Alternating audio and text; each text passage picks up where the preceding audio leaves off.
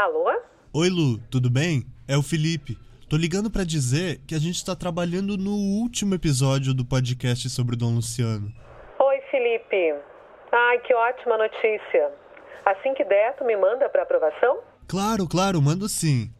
Vou aguardar então. Tchau. Até depois. Felipe, olha o que eu encontrei no material do OMA. Uma fala incrível do padre Júlio Lancelotti, da paróquia de São Miguel Arcanjo, da Diocese de São Paulo. Escuta só o que ele diz. Eu diria que Dom Luciano é a profecia em pessoa. É o amor, o afeto é, em pessoa. Quem olhava para Dom Luciano percebia imediatamente é, uma aura, um sinal, uma luz. Tanto que a gente dizia Luciano Luz e Luciano Pedro. O nome dele era Luciano Pedro Mendes de Almeida. E Luciano Luz e Pedra. Porque Dom Luciano tinha uma, uma questão fundamental, sempre do lado de quem era fraco, sempre do lado dos pobres. E dos povos indígenas também, Carol. Sim. Ai, Dom Luciano sempre surpreendendo, né? Sempre. Esse é o podcast O Céu de Dom Luciano. Eu sou o Felipe Brandão. E eu sou a Carol Kramer. E nesse episódio você vai conhecer um pouco mais da história de Dom Luciano Mendes de Almeida.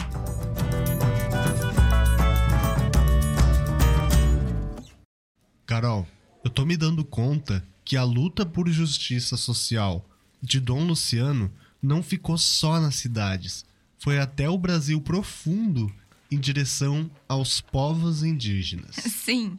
Inclusive, ele lutou para que os direitos dos povos indígenas fossem assegurados na Constituinte de 88. Nessa época, Dom Erwin era presidente do Conselho Indigenista Missionário.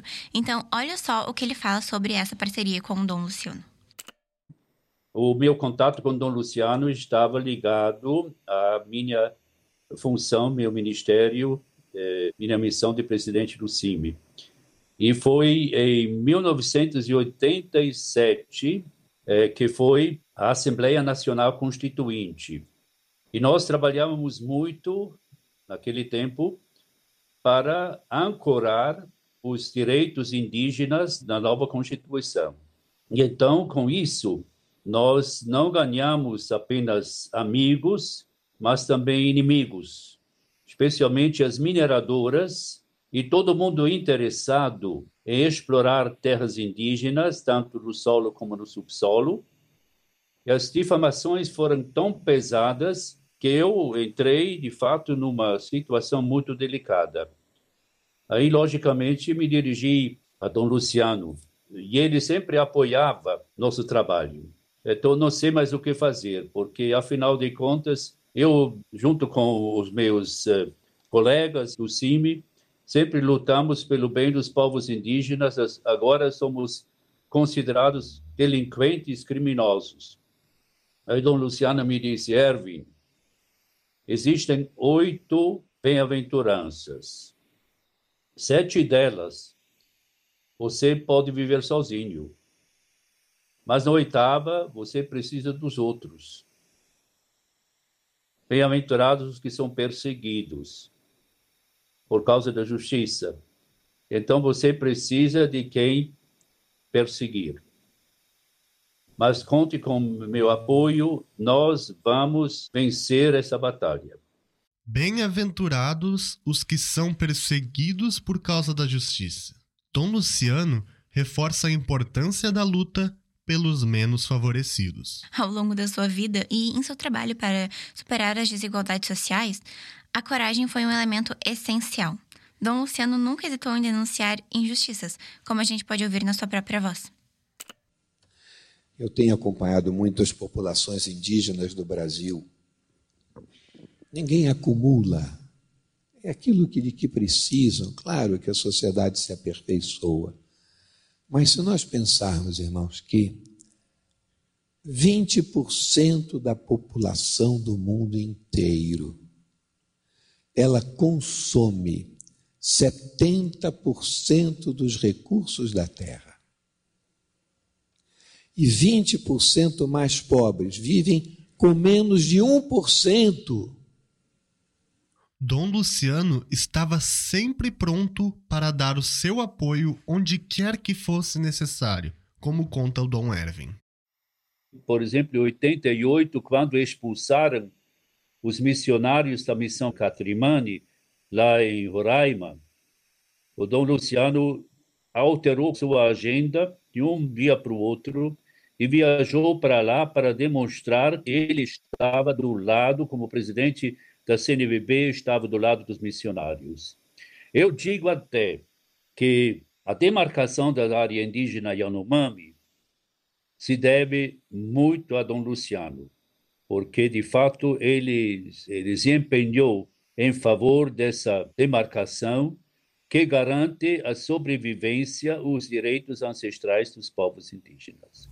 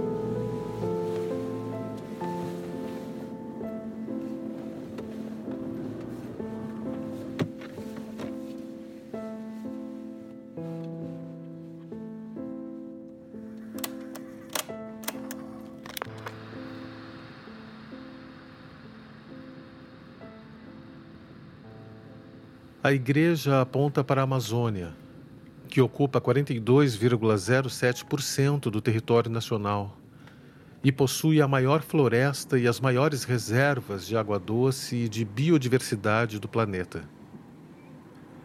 Em 1997, constatou-se o grave detrimento causado pelo modelo de ocupação, que privilegiou os grandes projetos de petróleo e de gás, madeireiras e garimpos o que acarretou agressão ao ambiente e à biodiversidade.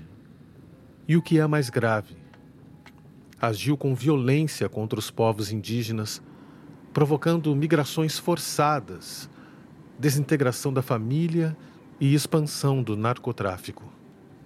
Por isso, em 2003, a Assembleia Geral da CNBB acolheu solenemente o apelo da Amazônia e firmou o Pacto de Solidariedade Fraterna de todas as dioceses do Brasil em apoio às comunidades do Norte e do Nordeste.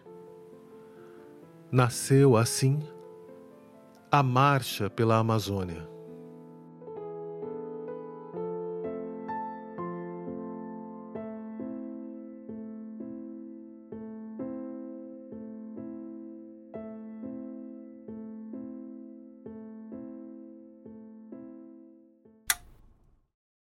Esse foi o ator Álvaro Rosa Costa, fazendo uma leitura dramática de um trecho da coluna Marcha pela Amazônia, escrita por Dom Luciano e publicada na Folha de São Paulo no dia 25 de setembro de 2004.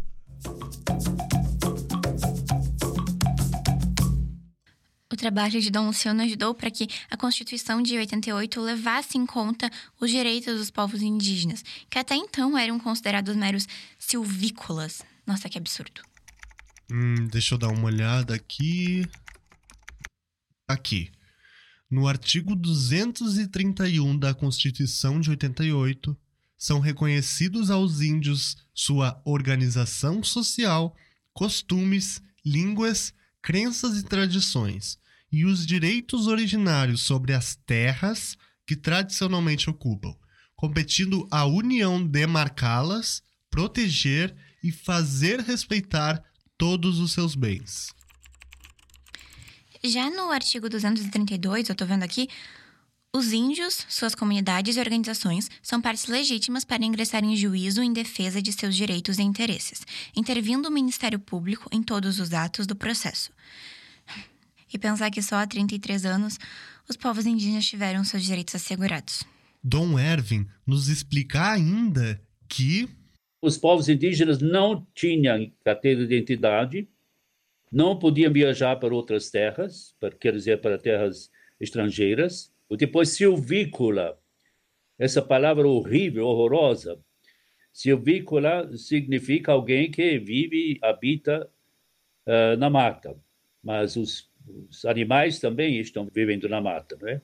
Então, praticamente, equiparou os povos indígenas como animais. Por isso, esses dois artigos, 231 e 232, acabaram com essa visão totalmente equivocada do ser indígena. Eu estou contando isso que Dom Luciano, de fato, era a peça-chave como presidente do, do, do, da CNBB nessa luta pelos direitos eh, indígenas inscritos na Constituição Federal. Bah, Carol, faz muito sentido que o Observatório Nacional de Justiça Socioambiental leve o nome de Dom Luciano. É incrível perceber como a dedicação dele teve um impacto tão significativo. Com certeza, Felipe. O legado que ele deixa a partir da Constituinte não será esquecido tão cedo. E a preocupação de Dom Luciano não deixou a nossa Amazônia de fora.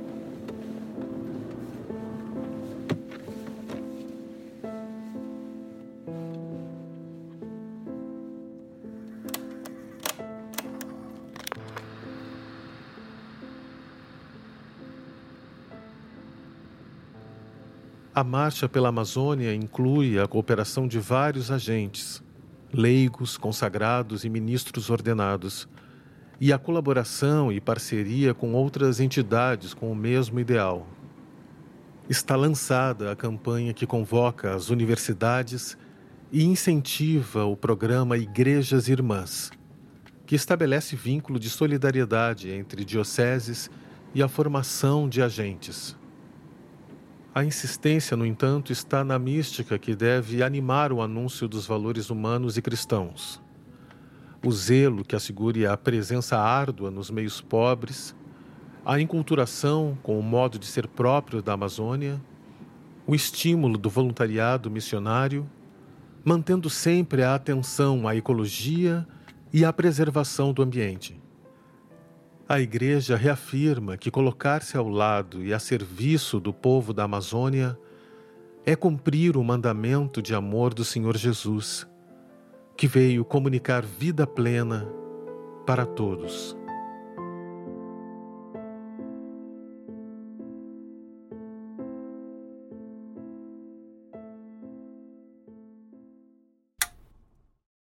Esse foi o ator Álvaro Rosa Costa fazendo uma leitura dramática de mais um trecho da coluna Marcha pela Amazônia, escrita por Dom Luciano e publicada na Folha de São Paulo no dia 25 de dezembro de 2004.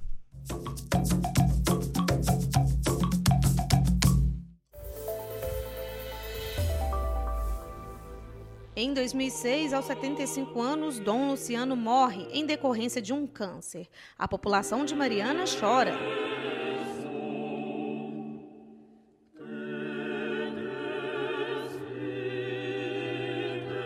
Despede de um pai.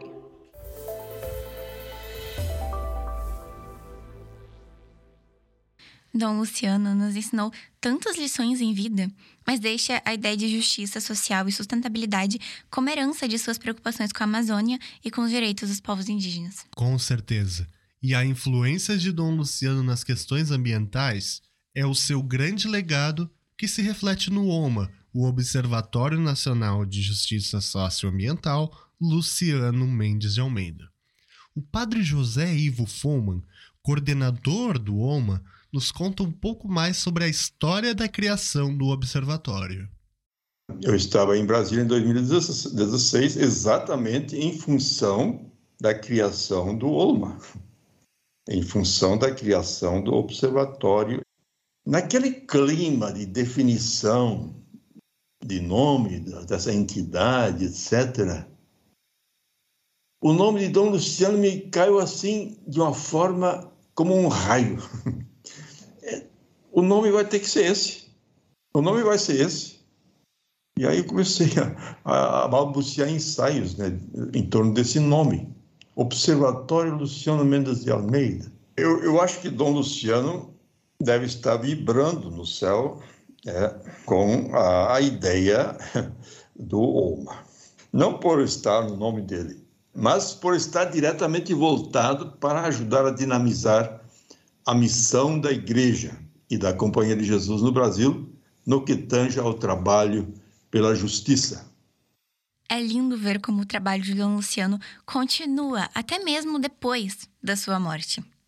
Agora, escuta a fala do padre Atílio Inácio Hartmann, diretor da livraria e editora Padre Royce, que conviveu e morou junto com Dom Luciano. É, essa frase do Geraldo de Mori, padre Geraldo de Mori, me parece que sintetiza um pouquinho o que, que Dom Luciano pensaria hoje. É, a vocação dessa instituição, como observatório, é que consiga captar o que está acontecendo no país no campo social, no campo político, no campo ecológico e de promover redes de solidariedade e incidência na defesa da vida da justiça, sobretudo os mais vulneráveis, articulando cristãos e outros parceiros que tenham o mesmo objetivo.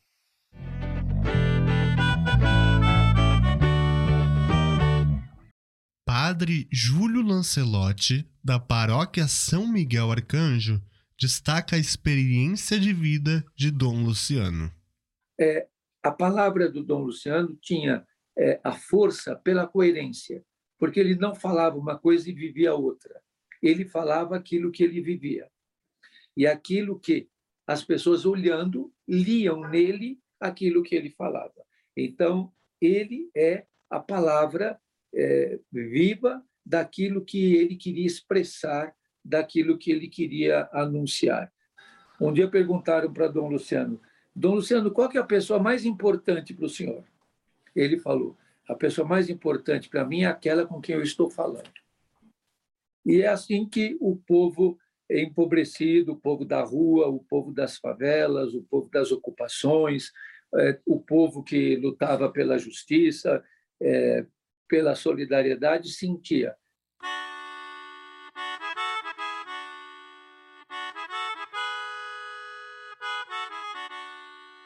Não argumente sem antes entender, ter empatia. O mundo está sempre em constantes mudanças. É a realidade, não uma magia. Temos a liberdade de sermos o que quisermos, mas nosso comportamento distinto, a sociedade tenta polir, transgredir nossos direitos. O que nos define não são as cores que usamos, seja rosa ou azul. É o nosso caráter. Basta de intolerância, basta de preconceito, basta de racismo. Queremos pluralidade, cultura, igualdade de direitos, viver a liberdade de fazermos escolhas. Essa foi a atriz Silvia Duarte declamando a poesia Diversidade, de Isabete Fagundes Almeida.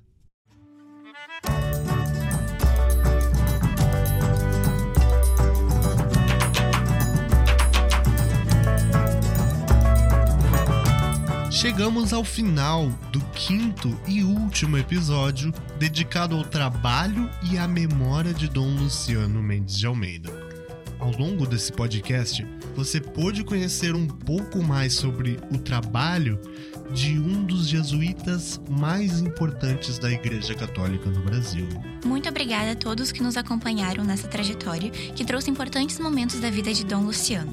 Agradecemos fortemente ao OMA e também aos relatos dos padres Inácio Neutzlin, José Ivo Follmann, Atílio Inácio Hartmann, ao bispo Dom Erwin Krautler e ao padre Júlio Lancelotti, que inclusive nos faz um convite.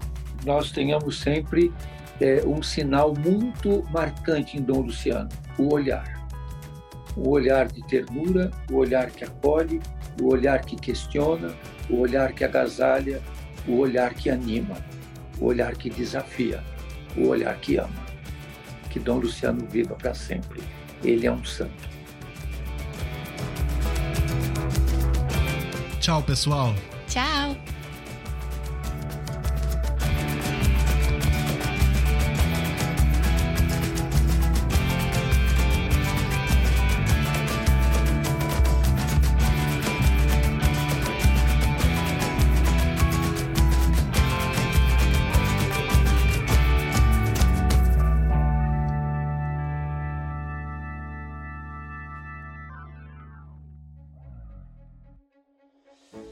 O Céu de Dom Luciano é produzido pela Jexcom, a agência experimental de comunicação da Unicinos.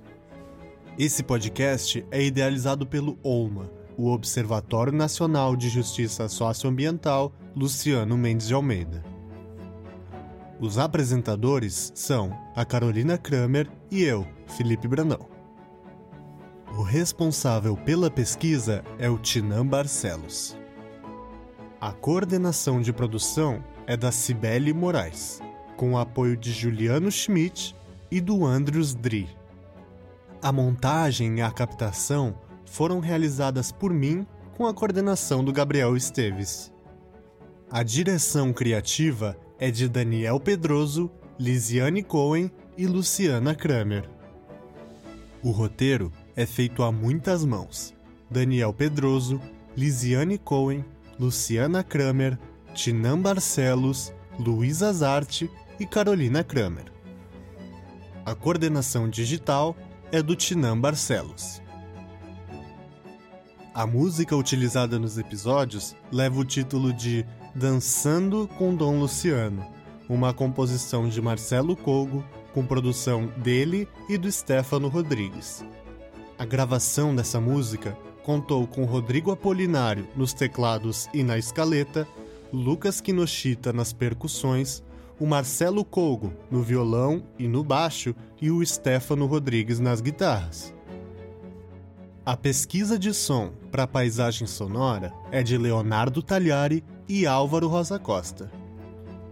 A identidade visual e naming são criações de Renata Camboim e Léa Souza, sob a supervisão de Letícia Gomes da Rosa.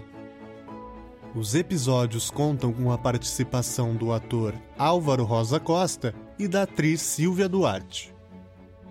A voz de Dom Luciano foi retirada de vídeos publicados pela TV Canção Nova, Diocese São João del Rei, Fundação de Educação, Artes e Cultura e Matriz Nossa Senhora da Conceição de Congonhas. Agradecemos a parceria da Folha de São Paulo e das autoras das poesias Jerusa Bittencourt, Josiane Bittencourt, Ana dos Santos, Delma Gonçalves, Fátima Farias e Isabete Fagundes Almeida.